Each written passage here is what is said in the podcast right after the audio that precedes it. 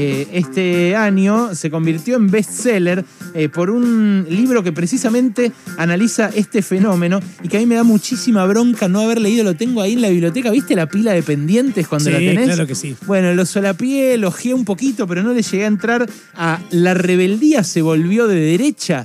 El libro que editó Siglo XXI y que ya lleva como 7, 8 ediciones, no sé, una cantidad de ventas impresionante. Eh, Pablo, ¿cómo estás? Ale Berkovich acá, en Radio con vos. Hola Ale, ¿qué tal? ¿Cómo estás? Buenas tardes. Gracias por atendernos, loco. No, por favor. Bueno, eh, la- el libro que lo leyó Noé, que me dijo lo tenés que leer, lo tenés que leer, lo tenés que leer, habla precisamente de esto, de este tipo de fenómenos, fenómenos de ultraderecha que eh, resultan atractivos en el siglo XXI a pesar de reñirse con la ciencia, con los- lo más elemental del conocimiento humano. ¿Qué onda, Pablo? ¿Qué se puede hacer frente a eso? Eh, bueno, no, ¿qué se puede hacer? No sé. Yo por lo pronto escribí este librito que trataba de pensar un poco ciertas rebeldías de derecha que eh, me parece que tienen que ver con un momento donde mm, mucho del, del enojo social, del inconformismo se, se tramita por a través de ideas conspiranoicas, digamos, que aparecen como más masivas. Eh, en el caso este del tema de las vacunas creo que hay varios elementos. De hecho, en, en Francia las marchas contra el pasaporte sanitario, que suelen ser muy grandes últimamente, combinan derecha, también izquierda, porque hay razones distintas para movilizarse contra eso. Y efectivamente aparece ahí de nuevo ciertos sustratos antisemitas, que es lo que aparece acá en un contexto global donde el antisemitismo también se está redefiniendo, ¿no? Mm, porque aparecen de pronto extremas derechas muy amigas de ser amigas de ciertos personajes de la dirigencia israelí y demás, con lo cual se empieza a mezclar todo, ¿no?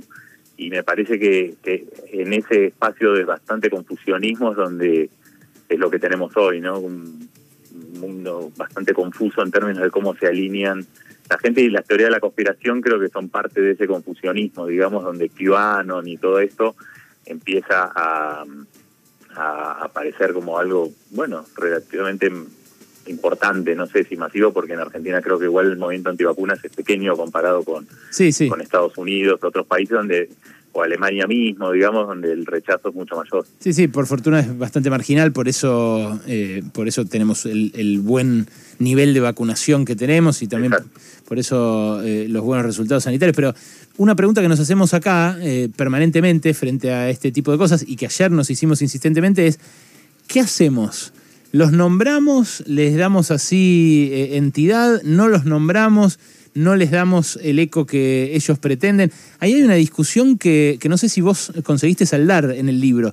Eh, ¿qué, qué es lo que, Bueno, qué es lo que menos, no. eh, lo que menos los potencia a- después de un acto como el de ayer? Eh, yo creo que ahí hay que distinguir qué hace frente a quién, digamos. Yo creo que una cosa son gente como inorgánica que aparece así, que son parte de, de redes más informales posiblemente, otros que se hace frente a la extrema derecha, eh, como tal, digamos, ¿no? Eh, que, que sí tienen sus formas de difusión y que en realidad muchas veces no dependen de nosotros, si hablamos de un nosotros progresista, digamos, para su difusión, ¿no? Porque Mm. tienen sus propios medios en internet y demás y, y eso concita mucha atención. En este caso parece algo más, eh, que aunque merece repudio obviamente, parece como más inorgánico y más pequeño, de gente, como decís, un poco loca, digamos, ¿no? Que, que aparece levantando estas banderas y siempre me parece que en e- eh, antisemitismo y teorías conspiranoicas suelen ir de la mano, ¿no? Siempre aparece ahí el... Esa es una dimensión, me parece. La otra es que se hace en relación a la- al aumento del antisemitismo, que yo recién ponía ahí un tuit diciendo, bueno, también ahí me parece que hay que empezar a discutir en serio el antisemitismo y diferenciarse de las extremas derechas que tienen muchos antisemitas y que muchas veces son blanqueadas por las propias posiciones, por ejemplo, de Israel durante años, ¿no? Con Netanyahu, que era amigo de Orban, que es un gobierno bastante antisemita, y compartían juntos el odio a George Soros, ¿no? Este magnate que está siempre que vas a ver alguna teoría conspiranoica, está Soros, ¿no? Mm, Y ahí era interesante porque Orban, que es un filo antisemita, y Netanyahu compartían el mismo odio, ¿no? Lo mismo el apoyo a Trump, que está lleno de antisemitas, ese movimiento y supremacistas blancos, Bolsonaro, ¿no? Empezar como a diferenciar, me parece que, ahí hay efectivamente en la extrema derecha una cantera y que el antiprogresismo, el antiizquierdismo no puede ser no puede estar delante eh, de eso para justificar después que surjan movimientos, apoyar cosas que terminan blanqueadas, ¿no? Un poco como el lavado de cara, ¿no? Como una mm. especie de...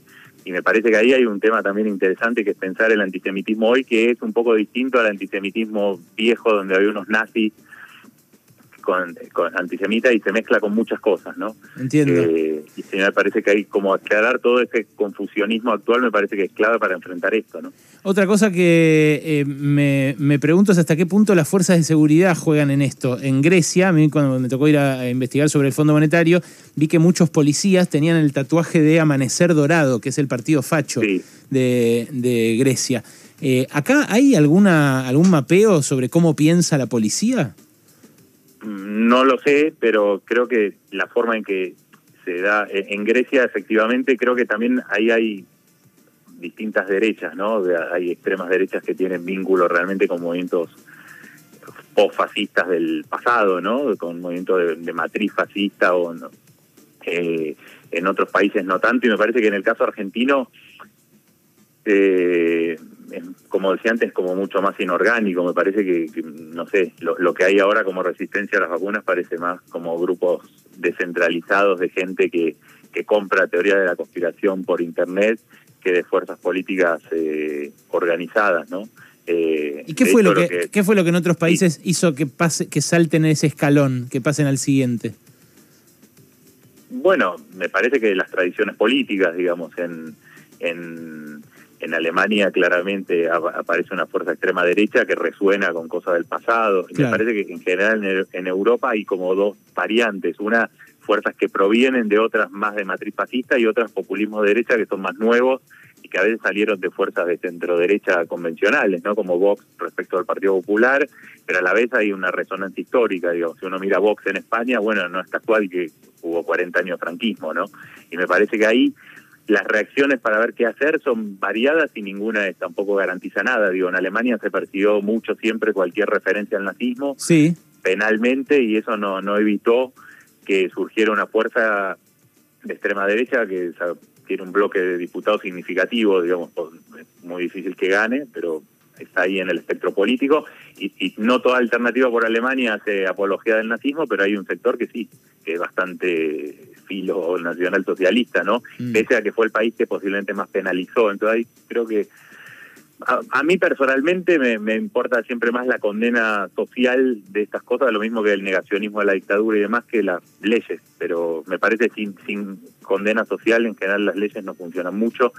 Y, y bueno, el tema sí, no esto sobre victimizar a movimientos que a veces son pequeños y que construyen una ética a partir de esa sensación, ¿no? De que están siendo perseguidos por alguien, ¿no? Por el Estado. Claro, Pablo. Te agradezco mucho este rato, ¿eh? Un abrazo. Un abrazo, hasta luego. Pablo Stefanoni, el autor de La rebeldía se volvió de derecha, libro que editó eh, Siglo XXI y que